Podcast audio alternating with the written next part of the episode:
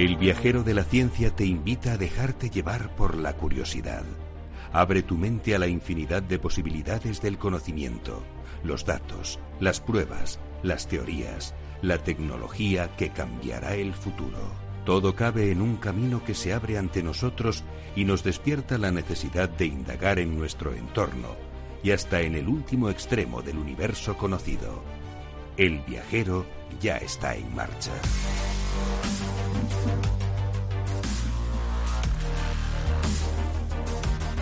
Hola, ¿qué tal amigos del viajero de la ciencia? Hoy analizamos lo que sabemos hasta ahora de la inmunidad cruzada y los anticuerpos. También vamos a examinar esas falsas terapias contra el coronavirus y nos vamos a adentrar en el espacio para saber qué ha ocurrido con la misión tripulada que debería estar quizás ya en órbita y para conocer algo más también sobre la polémica que se ha levantado sobre los universos paralelos. Reflexionaremos además sobre la utilidad del error en la ciencia y no faltará nuestra habitual visita a Estados Unidos. Todo ello con el equipo más viajero casero, con Sara Poza, con Ara Rodríguez, con Beatriz Álvarez, con Teresa Gundín, Teresa Fernández aquí conmigo en la gestión del proyecto. Hola a todos. Y también Alberto Coca, los mandos del sonido más científico, como siempre, haciendo una grandísima labor para que os pueda llegar nuestro sonido en el mejor eh, de la mejor manera posible en un mundo, en una España en la que todavía tenemos medidas muy importantes contra el coronavirus y que no debemos olvidar porque ya tenemos países en los que están ocurriendo rebrotes debido a esa desescalada. En la edición y el micrófono, vuestro viajero de la ciencia, Carlos Alameda, repasamos ya lo más destacado esta semana en ciencia y tecnología. El viajero de la ciencia Carlos Alameda.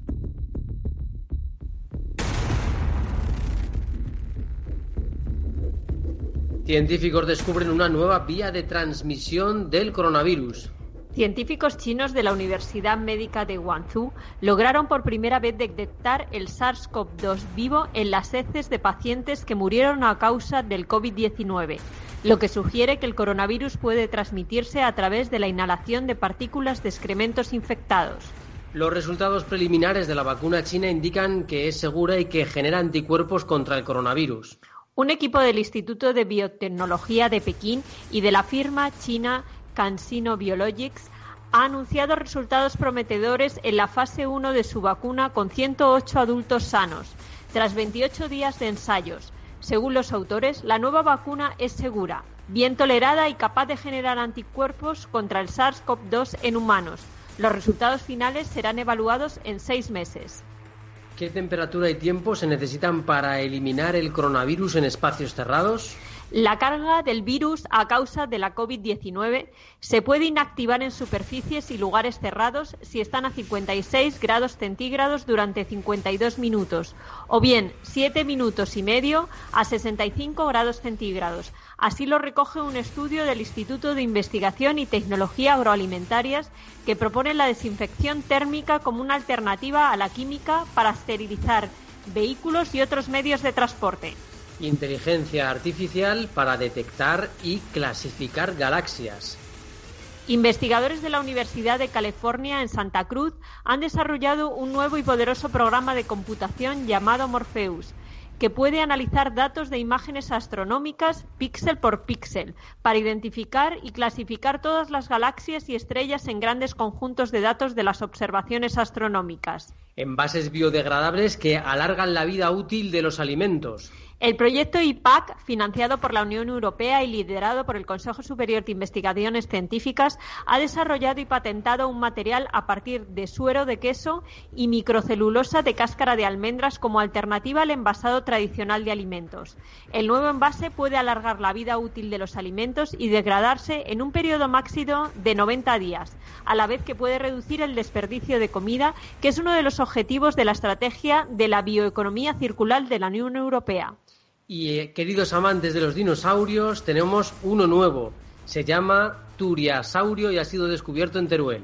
La localidad de Riodeva, en Teruel, se hizo famosa por el hallazgo del dinosaurio más grande de Europa, que representaba un nuevo grupo, el Turiasaurus.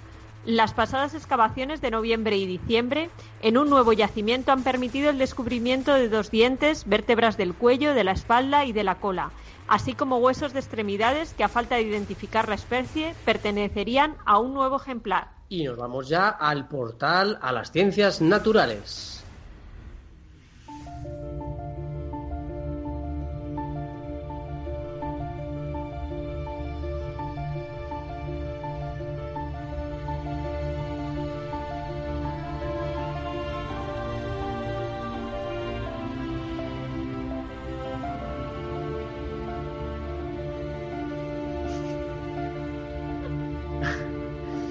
Pues ya tenemos eh, con nosotros a algunos eh, de nuestros oyentes eh, que bueno, pues que nos siguen habitualmente y que nos han saludado ya por las redes sociales.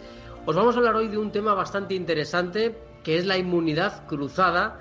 Ya os hablamos de inmunidad en otros programas, pero hoy llega esta inmunidad cruzada como esperanza para una posible vacuna contra el coronavirus. Y diréis muchos de vosotros, ¿qué es esto de la inmunidad cruzada? Pues resulta que es un concepto que se basa en que los anticuerpos que generamos protegen parcialmente de futuras infecciones, en este caso por coronavirus. Todo ello gracias a las células de memoria. Esperad, no os preocupéis que os lo voy a explicar luego con una metáfora, con un ejemplo en el que voy a hablar de policías y ladrones, con lo cual va a ser más fácil todo, ¿vale? Es decir, cuando nos resfriamos por un coronavirus, nuestro cuerpo genera algunos anticuerpos que son capaces de responder a la infección por un nuevo coronavirus basándose en lo que aprendieron en el pasado. Entonces diréis muchos de vosotros, ¿es como si nuestros anticuerpos hubieran aprendido de alguna manera? Pues sí. A ver, a nuestros anticuerpos los podemos ver en este ejemplo como una agencia de inteligencia, ¿vale? Los anticuerpos son una agencia de inteligencia. Imaginaos que algunos de nuestros policías descubren el método de robar de ciertos delincuentes. Llamémosles coronavirus. Se aprenden su método y se inmunizan contra ellos. Es decir, cuando lo vuelven a intentar, les están esperando. Ya estos policías del cuerpo saben de qué va el asunto y les están esperando. Con la COVID-19, es decir, nuevos ladrones, que llegan con métodos más sofisticados y dan algunos golpes y despistan un rato a la policía. Pero finalmente, gracias a lo aprendido anteriormente con otros ladrones que se comportaban más o menos igual, es decir, los otros coronavirus, nuestros anticuerpos o policías son capaces de descubrir sus planes y neutralizar su efecto dañino. Y y, si se olvidan o no aprenden bien ¿no? de los anteriores coronavirus. Pues sí, sí, pues la verdad, que, la verdad es que se puede dar. Es muy posible que se pierdan algunos informes policiales de estos anticuerpos y nos veamos abocados a una nueva infección. Pero los científicos aseguran que el hecho de haber descubierto que estas células de memoria, estos sagaces policías, podría estar ayudando a algunos pacientes a superar la nueva enfermedad. Y esto nos hace tener esperanzas para producir una nueva vacuna.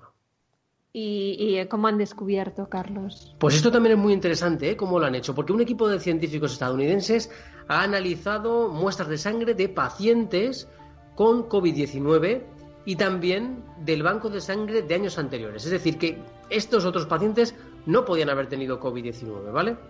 Bien, recogen muestras de sangre de 20 pacientes que sí habían pasado COVID-19, pero con síntomas leves. ¿Vale? Aíslan las células de defensa, las exponen al nuevo coronavirus y resulta que las células de memoria fueron capaces de activarse y de neutralizar la enfermedad. Entonces, deciden hacer lo mismo, pero con unas muestras de pacientes recogidas antes de la pandemia, en los años 2015 y 2018. El 50% de ellos también tenían células de memoria contra el coronavirus. Si todo esto se confirmara, por ejemplo, entenderíamos mejor por qué algunos pacientes desarrollan síntomas más graves que otros. Explicaría por qué los niños lo sufren menos, ya que tienen resfriados más frecuentemente. Y el número de personas protegidas parcialmente contra el coronavirus aumentaría. Lo que no quiere decir, por favor, que relajemos las medidas de higiene o que las relajáramos en ese caso. Es curioso porque algunos científicos como Silvia Vidal apuntan a la realización de pruebas a profesores y pediatras que suelen estar más en contacto con jóvenes para ver si la enfermedad es más suave en ellos. Es decir, claro, si al estar en, en contacto con jóvenes que además se suelen contagiar más, quizá profesores y pediatras también hayan ido generando defensas que saben cómo funcionan los coronavirus y puedan atajarlos mucho mejor. De momento, se trata de una hipótesis, pero es muy interesante. Está siendo tan compleja la cuestión sobre si, por ejemplo, todos los pacientes o solo algunos generan anticuerpos, que hay estudios que no se ponen de acuerdo. Y luego lo hablaremos con Teresa Fernández sobre el tema este del error en la ciencia y de las hipótesis en la ciencia. Pero esta hipótesis, esta hipótesis de una inmunidad cruzada, es decir, de que otros coronavirus con los que nos hemos infectado hayan generado una memoria de defensa en nuestros anticuerpos y estos anticuerpos sean capaces, por tanto, de neutralizar al nuevo coronavirus, al menos un poco, al menos atenuar sus efectos, nos da esperanzas tanto para una vacuna como para nuevos tratamientos. Con lo cual, bueno, pues buena noticia, la verdad, muy buena noticia en el mundo de la ciencia, si toda esta hipótesis se confirma eh, como os digo, los estudios ahora mismo son muy preliminares y necesitan de confirmación, pero nos abren un campo bastante interesante. Bueno, eh, os hemos contado, por tanto, cómo funciona la inmunidad cruzada. Espero que os haya gustado un poco la metáfora de los policías, aunque eh, pueda pareceros un poco extraña, pero creo que se ha entendido más o menos bien, ¿no? Yo creo que ha sido bastante didáctica, Carlos. Bueno, pues a ver si es verdad. Luego nos dejáis vuestras preguntas por las redes sociales y en el podcast, ¿vale? Y también, eh, si queréis, por supuesto, en el WhatsApp de Capital Radio. Nos vamos a hablar de otra parte muy importante y que tiene que ver con esto que os he contado las falsas terapias frente a COVID-19. Lo haremos junto a Beatriz Álvarez en el portal a la tecnología.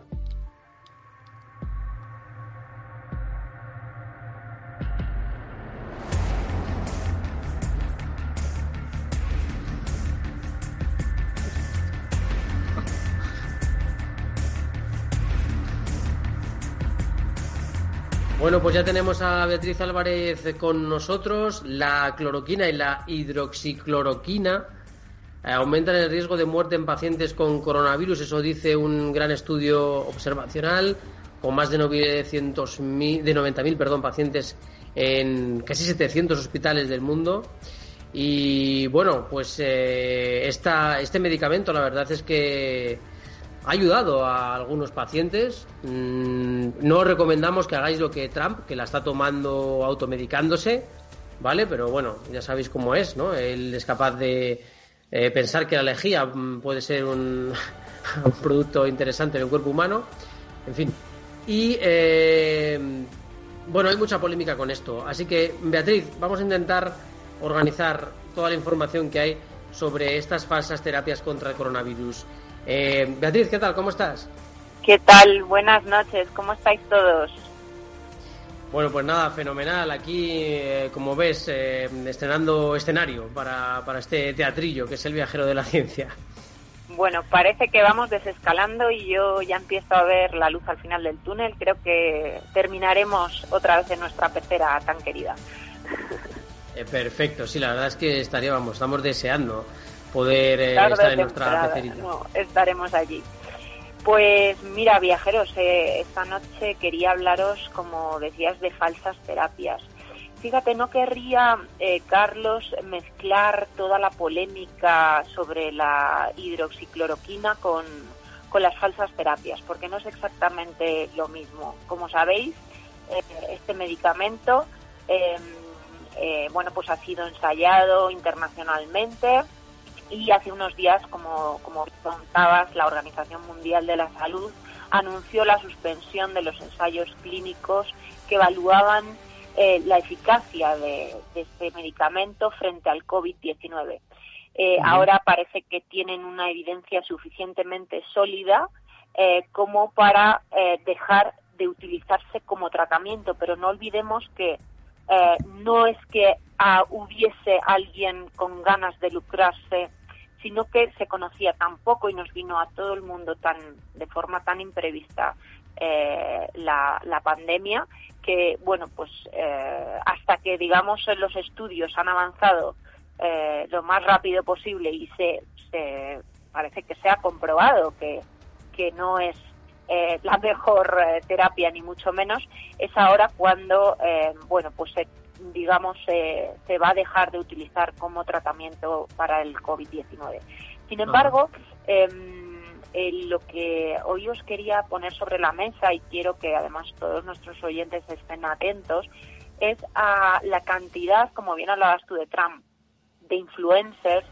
de gente porque bueno nos guste o no lo que dice Trump para mucha gente es importante y, incluso se lo creen cuando dice que pues eso que nos utilicemos lejía o, o que él se compra este tratamiento de hidroxicloroquina para su casa, es decir, todas estas tonterías que va diciendo constantemente, hay gente que, que bueno, le hace caso y se ha comprobado que, que el uso de este medicamento ha sido eh, utilizado mucho más desde que desde su última intervención, ¿no? Pero bueno, insisto, al final lo que lo que yo quería es hacer un, llamamiento hoy a, aquellas, em, digamos, mm, falsos, falsas terapias, ¿vale? O consejos falsos sobre el coronavirus que uno debe ignorar, ¿vale? De hecho, em, entre el 3 y el 10 de marzo, ya en plena pandemia, eh, agentes de, la Interpol y eh, autoridades locales en Estados Unidos confiscaron pues máscaras falsificadas, un montón de fármacos, creo que más de cuatro millones y medio de unidades de fármacos, en, lo que llaman la, operación Pangea, ¿no? Es decir, eh, ha habido em, eh, gente que, aunque parezca mentira, en toda esta gravísima crisis mundial, se ha querido lucrar, se ha querido aprovechar del miedo de la gente para vender eh, equipos médicos eh, que no cumplían con los reglamentos y sobre todo eh, una cadena de suministros de la industria farmacéutica em, por un número muy muy alto de, dicen de un negocio de más de un billón de dólares vale que se ha visto afectado por la emergencia del covid de acuerdo entonces, eh, bueno, pues esto es muy importante que cada vez que uno de nuestros oyentes eh, vea en, en algún anuncio por Internet algún influencer de estos que van saliendo tanto por la tele como por Internet diciendo que tiene eh, un montón de, de o un alto porcentaje de éxito, bueno, pues un medicamento u otro. Todo esto tenemos que tener una visión mucho más eh, humilde y más global de la situación. Y es que eh, el mundo eh, médico, en, toda su escala a nivel mundial, está luchando por encontrar, como sabéis, una vacuna. Hemos hablado constantemente en el viajero de la ciencia sobre esto. los propios em, médicos con los que yo he hablado aquí en España reconocen su propia ignorancia eh, y, la cantidad de conocimiento que, van obteniendo día tras día. Todavía hoy, que parece que la cosa pues empieza a tranquilizarse con la desescalada y demás, todavía hoy están, eh, digamos, em, eh, sabiendo muchísimas más cosas de las que se sabía hace un mes, hace dos meses y ya no te digo hace tres meses. Es decir, aquí cada día cuenta. Esto quiere decir que todavía no hay una vacuna, todavía no hay un medicamento, eh, digamos, el medicamento perfecto para tratar y para, digamos, evitar eh, la muerte eh, como se han producido desgraciadamente en toda la escala mundial. Por eso es muy importante que la gente, sin sin miedos, como digo yo, pero sí que con, con yendo a las fuentes eh, más verídicas, que son al final eh, las fuentes médicas, ¿vale? Y todo lo que es el, em, los sanitarios, es decir, un enfermero, un sanitario, un farmacéutico, es ahí donde podemos hablar con ellos para los tratamientos eh, contra el coronavirus. Pero por favor, mm, en, en Internet os voy a contar una cosa. Si tú buscas en Google la palabra clave células madre curar coronavirus, ¿sabéis cuántos resultados aparecen? 308.000 resultados. 308.000. Y si encima estas mismas palabras las ponemos en inglés, la lista se dispara a 143 millones. Es impresionante. En este mare magnum de contenidos se mueven las falsas terapias que utilizan el nombre de esta consolidada área de investigación, ¿no? Para, para enriquecerse a costa, como decíamos antes, del miedo y de la ansiedad de, los pacientes. Y bueno, ya por, por, último, contaros que la experta en bioética, eh, Leigh Turner, eh, lleva una década estudiando diferentes eh, clínicas de células madre en Estados Unidos que se dedican a vender terapias a pacientes para tratar enfermedades o lesiones sin evidencia científica suficiente. Y como os decía antes, con la llegada del coronavirus SARS-CoV-2 se ha comprobado cómo estas ofertas se han multiplicado. Entonces es fundamental que se denuncie todo aquello que no sea eh, real, porque vivimos en un mundo, como todos sabemos y nosotros mismos eh, lo sufrimos cada día, en que eh, la información veraz, la información verdadera, es muy está en peligro de extinción, Carlos. Pues sí, ¿no? Y en peligro total y además con, con un cuidado tremendo porque eh, de cualquier eh, pequeña información que sale, pues al final sacamos a lo mejor eh, titulares o sacamos conclusiones que, bueno que, no, que son dañinas, ¿no? Así que tenemos que tener un cuidado extremo en todo lo que decimos. Exacto. Y por supuesto, cualquier duda, para eso están los expertos, los médicos.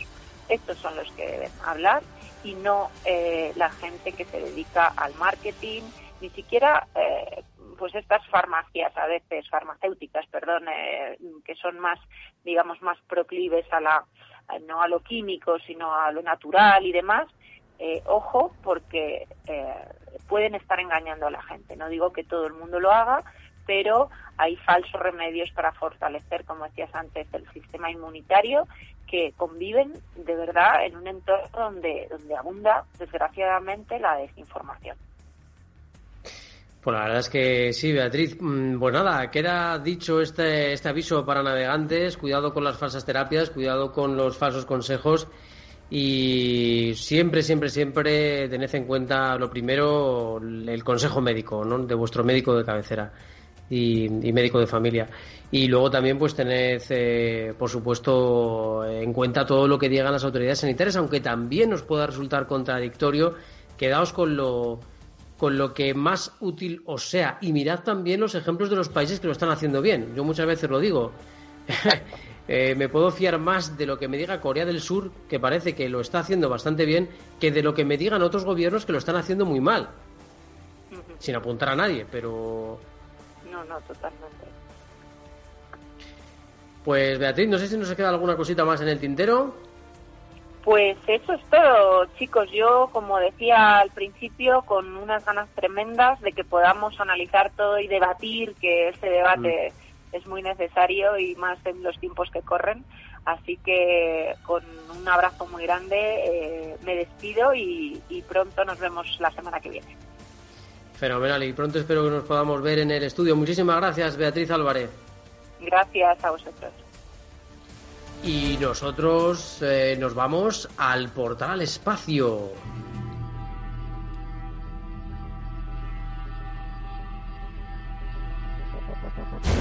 Los confines del universo explorado aguardan la llegada de nuestras naves. Mientras tanto, muchos proyectos miran a la Tierra desde nuestros cielos para comunicarnos, predecir condiciones climáticas o de tráfico. Otros investigadores abren nuestros ojos hacia planetas cercanos, lejanos, similares a la Tierra o a galaxias desconocidas. Nuestro viajero de la ciencia se pone la escafandra y el traje espacial. Estamos en el portal al espacio.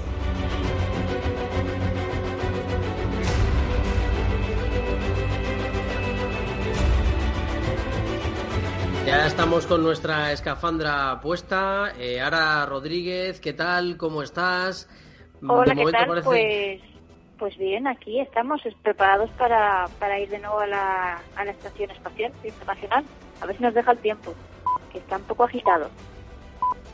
Está un poquito agitado, ¿verdad? Y no, nos, ha dejado disfrutar de un espectáculo. Sí, la verdad es que lo que íbamos a contar hoy eh, lo íbamos a contar ya como si hubiese pasado, porque porque el lanzamiento de la primera misión tripulada entre SpaceX, la que conocemos que es la, la empresa de, de viajes espaciales de nuestro amigo Elon, Elon Musk, era la, la primera misión tripulada entre ellos y la NASA. Estaba preparada para ayer, ayer de miércoles, a las diez y media de la noche, de nuestra noche, aquí en, en horario de, España, lo que sería mediodía allí en, en, Florida, pero eh, lamentablemente el mal tiempo pues ha hecho que se posponga la misión a este sábado, este sábado a las nueve y media hora de España, por si alguien quiere y está interesado en ver el, este lanzamiento que se ha considerado histórico. Eh, se canceló por, por, bueno por una una tormenta, gran tormenta que hay ahora mismo en la, en la zona y se espera que el próximo sábado eh, bueno, pues ya esté suficientemente disipada como para poder lanzar el, el cohete. Si no, se pospondría al domingo. Así que bueno, todavía tenemos oportunidades para, para verlo en caso de que nos avise el sábado. Hemos dicho que esta misión es eh, muy especial y muy importante, eh, aunque en verdad si, si lo pensáis, eh, vemos lanzamientos de cohetes y, y misiones que se dirigen a, a la Estación Espacial Internacional de una forma bastante continua, pero se ha considerado que es la más importante de los últimos 10 años. Y diréis, pues bueno, ¿por qué? Está Elon Musk, Elon Musk siempre nos da algún titular, pero en verdad él se ha mantenido en un discreto segundo plano eh, en todo este proceso, así que, bueno, pues eh, de momento no ha dado nada de lo que hablar. Esta misión es especial eh, para SpaceX, por un lado. SpaceX, que nació hace, hace algo más de 10 años, eh, perdón, menos de 10 años, eh, bueno, pues lleva trabajando para conseguir esto desde que se iniciaron, que es que una empresa privada entrase en la carrera espacial. Y esto, bueno, pues lo, va a conseguir eh, con esta misión. Y por la parte de la NASA, pues hay un montón de cosas especiales. Eh, por una parte, vamos a contar que esto es la independencia rusa después de 10 años. Y ya sabéis que Estados Unidos tiene bastantes dramas con, con Rusia en todo lo que tiene que ver con la política y bueno, pues eh, parece que seguimos un poco en la Guerra Fría. Esto quiere decir que si la NASA consigue que funcione esta misión, que esperemos que sí, eh, será la independencia total eh, de toda la tecnología rusa, porque desde hace más de 10 años la, la, NASA lleva dependiendo de la Soyuz, que conoceréis que son las cápsulas de, y plataformas de lanzamiento fabricadas por, por Rusia. ¿Qué quiere decir esto? Bueno, pues primero se ahorrarían mucho dinero, les cuesta más barato contratar los servicios de Elon Musk y sus cohetes que los servicios de Rusia. Entonces, bueno, pues por la parte de los dineros sería, sería bastante rentable. Y por supuesto por la parte política, porque para Estados Unidos esto supone que están otra vez en primera línea de la carrera espacial. ¿Y luego qué tenemos? Pues bueno, esta sería también la puerta de entrada para el turismo espacial y la conquista espacial privada. A Elon Musk ya sabemos que esto le interesa mucho, pero a la NASA también le interesa mucho estar en primera línea de lo que será el negocio del futuro.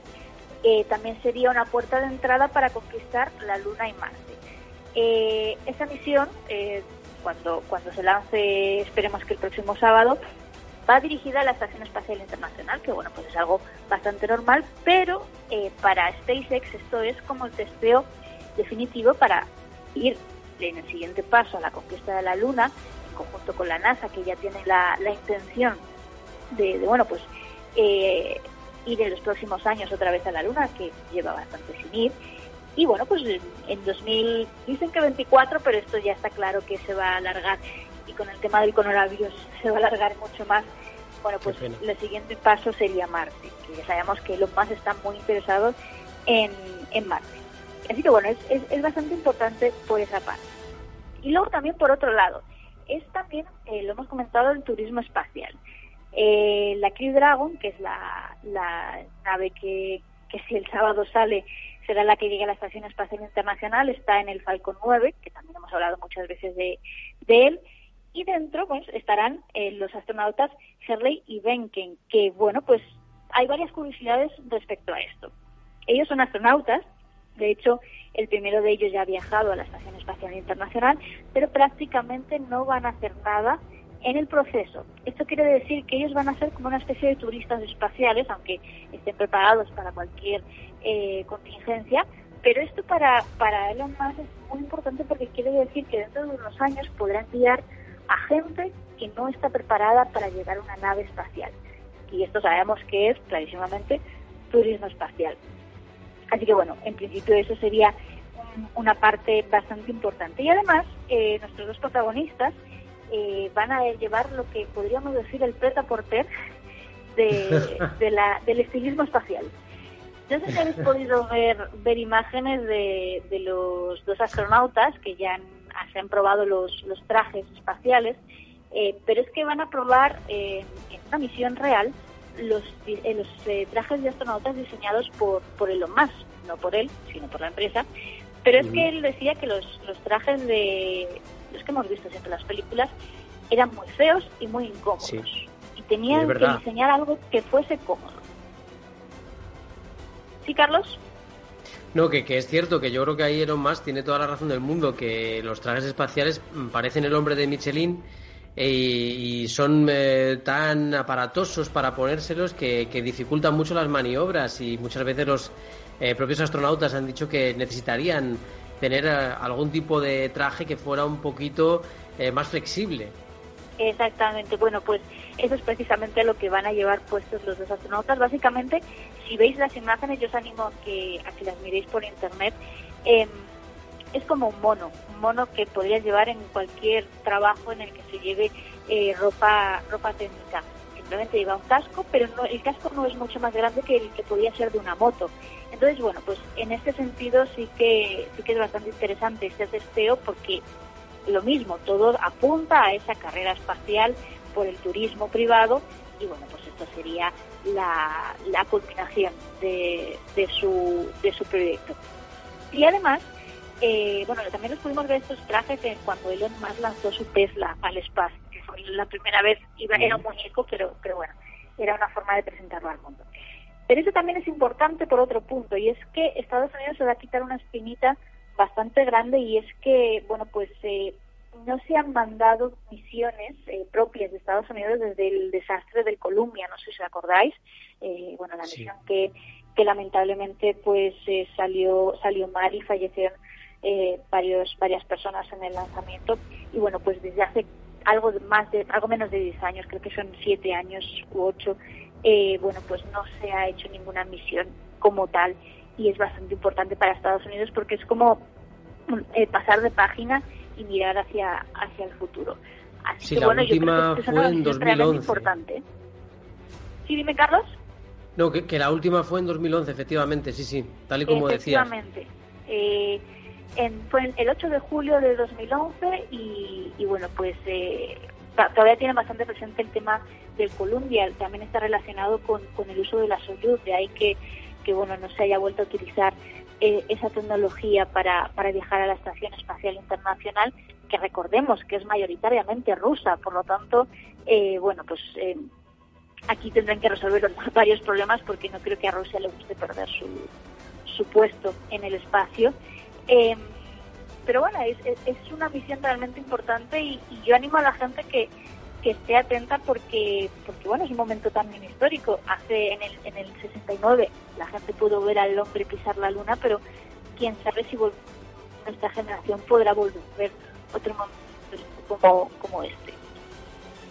Si o una llegada a Marte quizá podamos vivir, ¿no? Sería algo espectacular.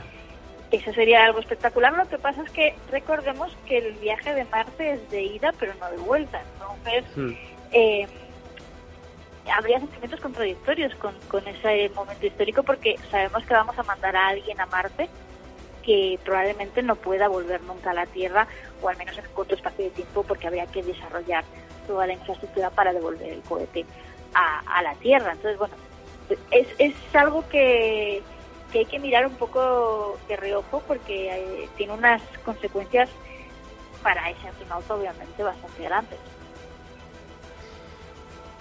La verdad es que nos hace soñar siempre ahora con eh, estas cuestiones. Eh, Elon Musk también nos eh, permite soñar con algunas cuestiones porque siempre está innovando, yendo un poquito más allá de lo que vamos habitualmente. Y, bueno, pues esperemos, esperemos que, pronto, que este fin de semana igual tengan mejores condiciones en Cabo Cañaveral. Efectivamente. Hemos dicho que no vamos a decir nada polémico de los más, pero no me lo voy a aguantar. No sé si sabes. Pido que cambiar el nombre a su hijo, porque no se lo aceptaban en el registro. No aceptan números. Ah, pero pero es que ya está cogido, ¿no? Es que es como el de R2D2 de la Guerra de las Galaxias, se parece mucho, ¿no? En este caso es que el nombre, el registro de Estados Unidos de nombres no acepta números, tiene que ser alguna de las letras del alfabeto eh, en inglés. Entonces, bueno, simplemente ha hecho cambiar el, 12 del final del número por números romanos. Dice que ahora le gusta mucho más y significa lo mismo. Así que, bueno, pues eh, le ha tenido que cambiar el nombre, pero no tanto. O sea que se va a llamar XV palito palito palito R3 4, no sé qué difícil va a ser, ¿no? El nombre. Pronunciado, pronunciado se, diría XAS12, más o menos, una cosa así, pero no sé cómo llamar a esta criatura. Eh, yo creo que deben cambiarle el nombre de nuevo porque esto es pronunciable. Madre mía, pues si te resulta difícil poner una tilde en un registro norteamericano, ya ni te cuento poner números y líneas y guioncitos y etcétera, etcétera. Madre mía, qué difícil. Sí. Pero pues bueno, igualmente, la semana que viene volveremos a hablar de, cómo ha ido el lanzamiento y cómo, cómo ha sido el proceso, que yo creo que también tiene, tiene bastante, bastante interés.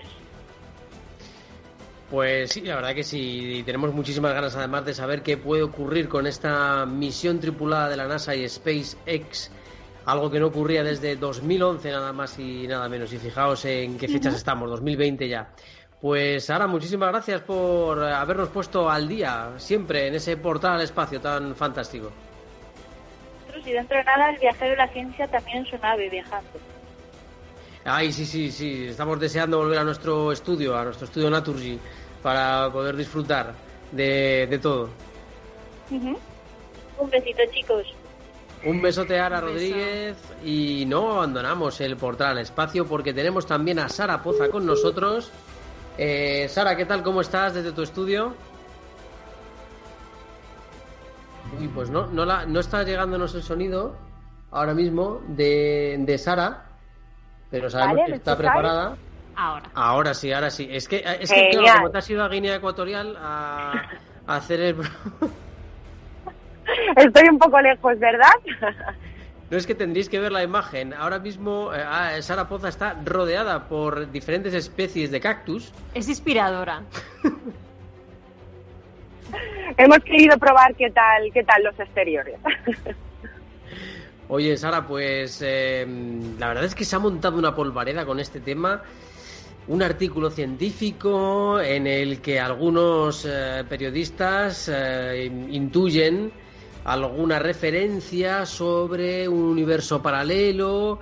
El científico de repente se echa las manos a la cabeza viendo los titulares, niega que ese experimento se puede interpretar así. Bueno, ¿qué ha pasado? Así es, Carlos. Pues hace ya, pues de una semanita, eh, se llenaba de, titulares pues nuestros diarios a nivel nacional, también a nivel internacional, fue trending topic en Twitter, el revuelo la verdad es que fue alucinante.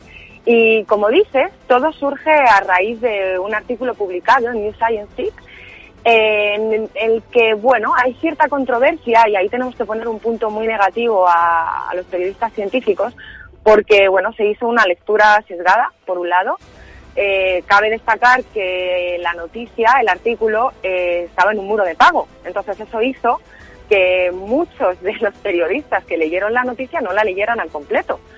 Eh, también es cierto que los titulares son siempre titulares, entonces, bueno, el artículo decía algo así como es posible que hayamos visto un universo paralelo retrocediendo en el tiempo.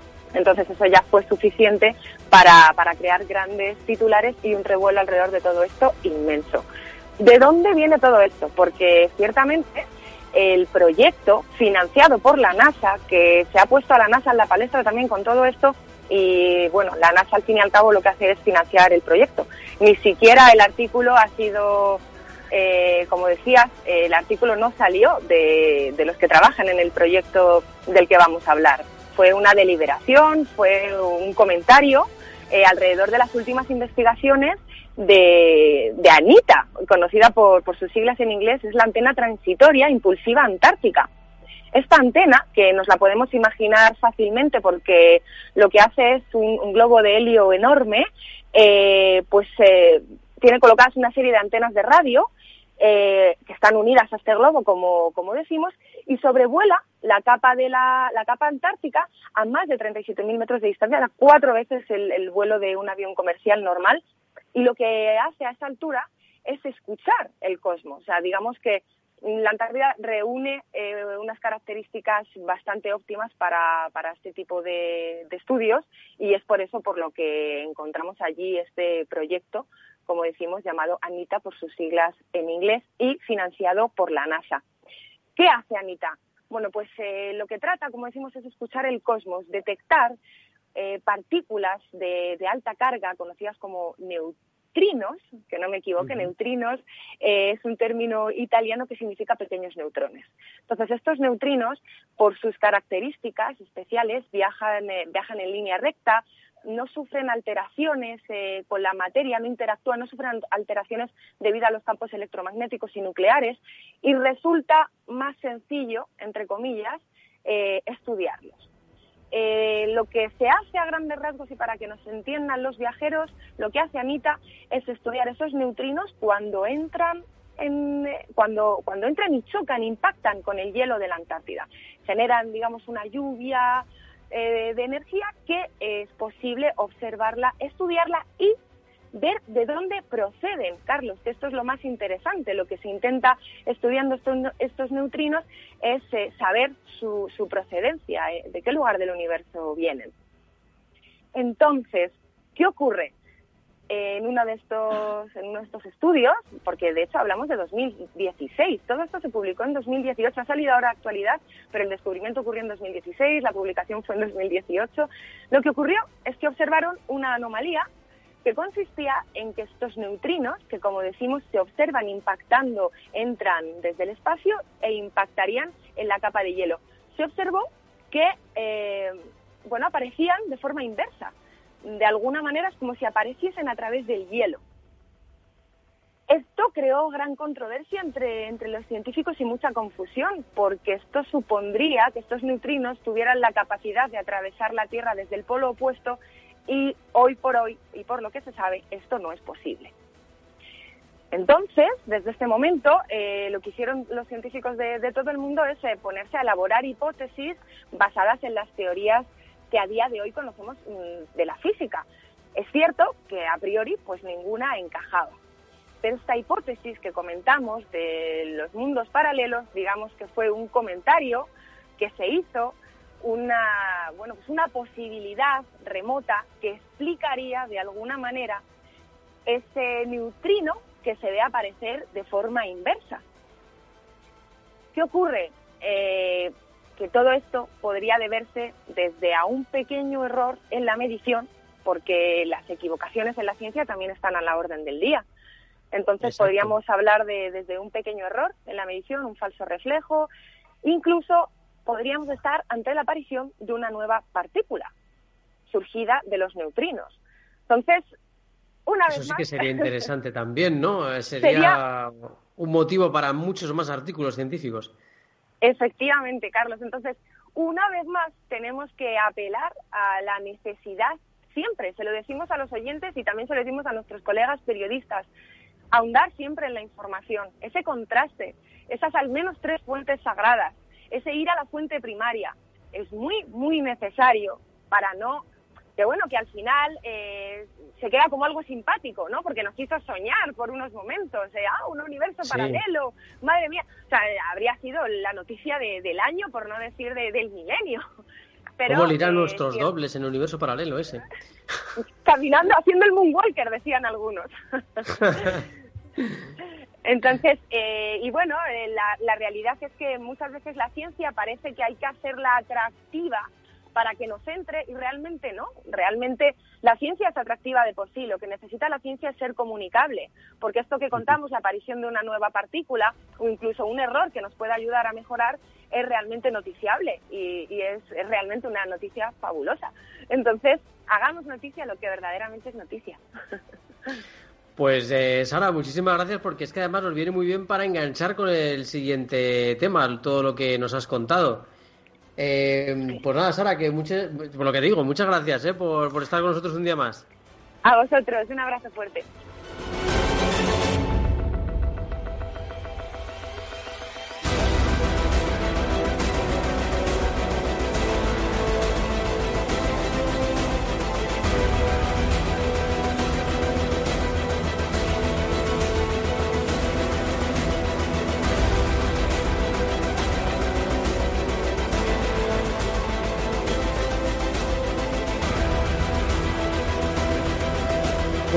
Hablamos ya también de la importancia de los errores científicos eh, con Teresa Fernández, porque nos lo estaba contando también Sara Poza. A veces hay errores y los científicos también se equivocan, pero es parte del método, ¿verdad, eh, Teresa? Pues sí, Carlos, hoy queremos invitar a los viajeros eh, a hacer una reflexión. Y es que, bueno, durante estos dos meses hemos oído hablar de la importancia de invertir en ciencia, en investigación para vencer a la pandemia. Sin embargo, últimamente también hemos escuchado cosas como los datos están mal, nos están engañando con los datos, ni los científicos eh, ya saben lo que hacen. En este punto, eh, pues me parece bastante importante recordar algo que, ya Sara nos ha dicho, y es que eh, la ciencia es error, un error que finalmente lleva al conocimiento de la verdad vamos a explicar un poquito cómo funciona el método científico. Más del 50% del tiempo de un buen investigador se emplea en ver dónde se ha equivocado. Podríamos hablar, por tanto, de dos pilares fundamentales que por un lado está el espíritu crítico y escéptico, que a la par debe ser constructivo y razonado, y por otro lado una certeza. Equivocarse es lo más probable que le puede ocurrir a un científico a lo largo de todo el proceso de toma de datos, análisis y exposición al público. Como humanos que son también. Efectivamente. Entonces, si partimos de esta idea de que la ciencia es error, gran parte del trabajo como científico se basa en idear comprobaciones, test y experimentos para detectar los muchos fallos que, han podido eh, tener. Y cuando ya no se les ocurran más test ni más comprobaciones, a lo mejor esos datos que hayan sobrevivido pues pueden considerarse el resultado de real, pero solo quizás, porque lo más probable es que posteriormente llegue una teoría que englobe y fagocite cualquier anterior o que un descubrimiento desmorone la lógica de cualquier hipótesis formulada anteriormente. Sí, o sea que podemos sacar algunas conclusiones ¿no? también de, este método científico, a pesar de todo. Pues sí, Carlos, la verdad es que aunque resulte paradójico, la mayor aspiración de un científico es cometer errores, pero errores interesantes que dejen puertas abiertas, que impulsen el avance de la ciencia, que por ser insuficientes sean útiles al apuntar en la buena dirección, errores que estén llenos de preguntas, que generen nuevas respuestas, que impulsen la mente de nuestros científicos o que les cabreen o les irriten de forma que busquen corregirlos. Es una cuestión que os decimos a veces en la introducción del programa, que más que buscar respuestas, lo que buscamos es abrir nuevas preguntas. Efectivamente. Y es que aunque los avances sean insuficientes o no sean más que una saga de errores que comenzaron en la prehistoria y se dirigen al futuro, pues el conocimiento nunca puede ser definitivo, perfecto y cerrado. Siempre deja flecos, rincones por explorar y nuevas partes por conocer. Por tanto, los datos de los que hablábamos al principio, que se extraen de los estudios científicos, no suelen estar mal ni engañar, pero sí son limitados y, por tanto, parciales y sesgados. Ante esto que nos queda, bueno, pues entablar lo que decíamos aquí, una discusión crítica, objetiva y veraz de las bondades, de los defectos, pero también de las limitaciones que tienen las teorías interpretativas. Eh, sí, la verdad que es que esto tiene unas eh, implicaciones importantes a, nivel eh, científico y, bueno, eh, pues eh, yo creo que hablaremos un poco más adelante en otros programas del tema de Hubble y de la estrella Fomalhaut, que fue pues algo curioso. Más adelante haremos mención a alguno de estos errores que ha habido. Y también me querías eh, dar una frase, ¿no? Como final, para resumir la reflexión sobre los errores en la ciencia. Pues sí, la verdad es que quería acabar con una frase que al leerla me, me parecía que resumía, ¿no? Toda esta reflexión y es que cada brizna de nuevo saber abre nuevos campos a la ignorancia. Pues fíjate qué interesante, ¿no? Eh, bueno, y ya lo sentimos, eh, Teresa, porque vamos eh, con poco tiempo ya, fíjate, nos quedan cuatro minutos con los que vamos a tener que saludar un momento a Teresa Gundín. ¿Qué tal, Teresa Gundín? ¿Cómo estás desde Estados Unidos? Hola, viajeros, ¿cómo estáis? pues nada, aquí esperando tus noticias porque eh, bueno, ¿cómo, qué le ibas a preguntar, Teresa? Perdona. No, iba a saludar a Teresa, ¿qué tal? Nada, nada, pues que pensaba que te iba a preguntar, porque he visto que se lanzaba ya el micrófono. Bueno, ¿qué, qué tal? Eh, ¿cómo, ¿Cómo están yendo las cosas allí? Pues mira, os actualizo rápidamente. Estados Unidos ayer fue noticia miércoles porque ya ha superado las eh, 100.000 muertes. Entonces, eh, bueno, contra todo lo que se pronosticaba, efectivamente eh, lo que el señor Trump decía, que al final iba a ser un virus que iba a desaparecer de forma milagrosa, bueno, pues está, está cobrando muertes y desde luego vamos en, en la cabeza, eh, seguidos de Brasil. Eh, comentaros con respecto, muy rápido, con respecto a la economía. como ya os dije, ya se está reabriendo y ahora en California este fin de semana ya abren tiendas y demás, que por cierto, fui ayer a una tienda y me resultó la experiencia más rara, ¿no? Ahora mismo, por decirlo de alguna forma. Me hizo mucha gracia estar dentro de una tienda que no fuese un supermercado con las medidas de seguridad que, normalmente se toman. Y bueno, y este fin de semana reabren todo. Y por deciros también así rápidamente, tres cosas que han afectado mucho a Estados Unidos. Eh, tenemos que contar que Estados Unidos antes de la pandemia eh, tenía una expansión económica que estaba durando muchos meses, unos 128 meses. Eh, tenía una expansión económica muy grande, además el desempleo era súper bajo. Y ahora con la pandemia, bueno, pues el panorama está cambiando. Es verdad que al final el dólar es, la moneda más que a la que más se recurre y, y Trump puede imprimir, lo cual en ese sentido va a haber una recuperación un poco más rápida. Eh, luego el escenario laboral, por supuesto, laboral no, perdona, electoral también está cambiando. Se estima que Trump puede volver a ganar. Y eh, sobre todo comentar la guerra comercial que está habiendo con China, que se habla de una futura guerra fría, sobre todo a nivel comercial y tecnológico. Y nada, por comentaros una curiosidad, aquí en Estados Unidos ya estamos notando que hay falta de teléfonos móviles y ordenadores y se nota ¿eh? en las tiendas. En las tiendas tipo Costco, que son como supermercados súper grandes, que se consideran bienes esenciales, eh, hay tecnología y demás y ya están poniendo carteles de que, de que bueno, de que están un poco eh, fuera de stock. Exiguos esos esos stocks, ¿no? Sobre productos informáticos, muchos de ellos fabricados en China, por supuesto. Desde luego, sí, porque aunque al final eh, dentro de un teléfono móvil hay de todo y, desde, desde eh, ciertos materiales que vienen de África, procesadores que vienen de Alemania, bueno, al final la fábrica en sí es China y de donde viene es China. Entonces, eh, bueno, la pandemia ha acelerado mucho esta guerra comercial con China y, y veremos a ver cómo acaba, ¿no? Pues muchísimas gracias Teresa, nos vamos a tener que ir corriendo porque se nos ha acabado el tiempo, pero recordaros que buscando el viajero de la ciencia nos encontráis en vuestras redes sociales favoritas y también en vuestros eh, en vuestras aplicaciones para escuchar podcasts en las que más os gusten. Os esperamos para el próximo viaje, ya sabéis que solo nos mueve la curiosidad y que seguimos cerca de vosotros contándoos y divulgando lo mejor que podemos la ciencia y la tecnología.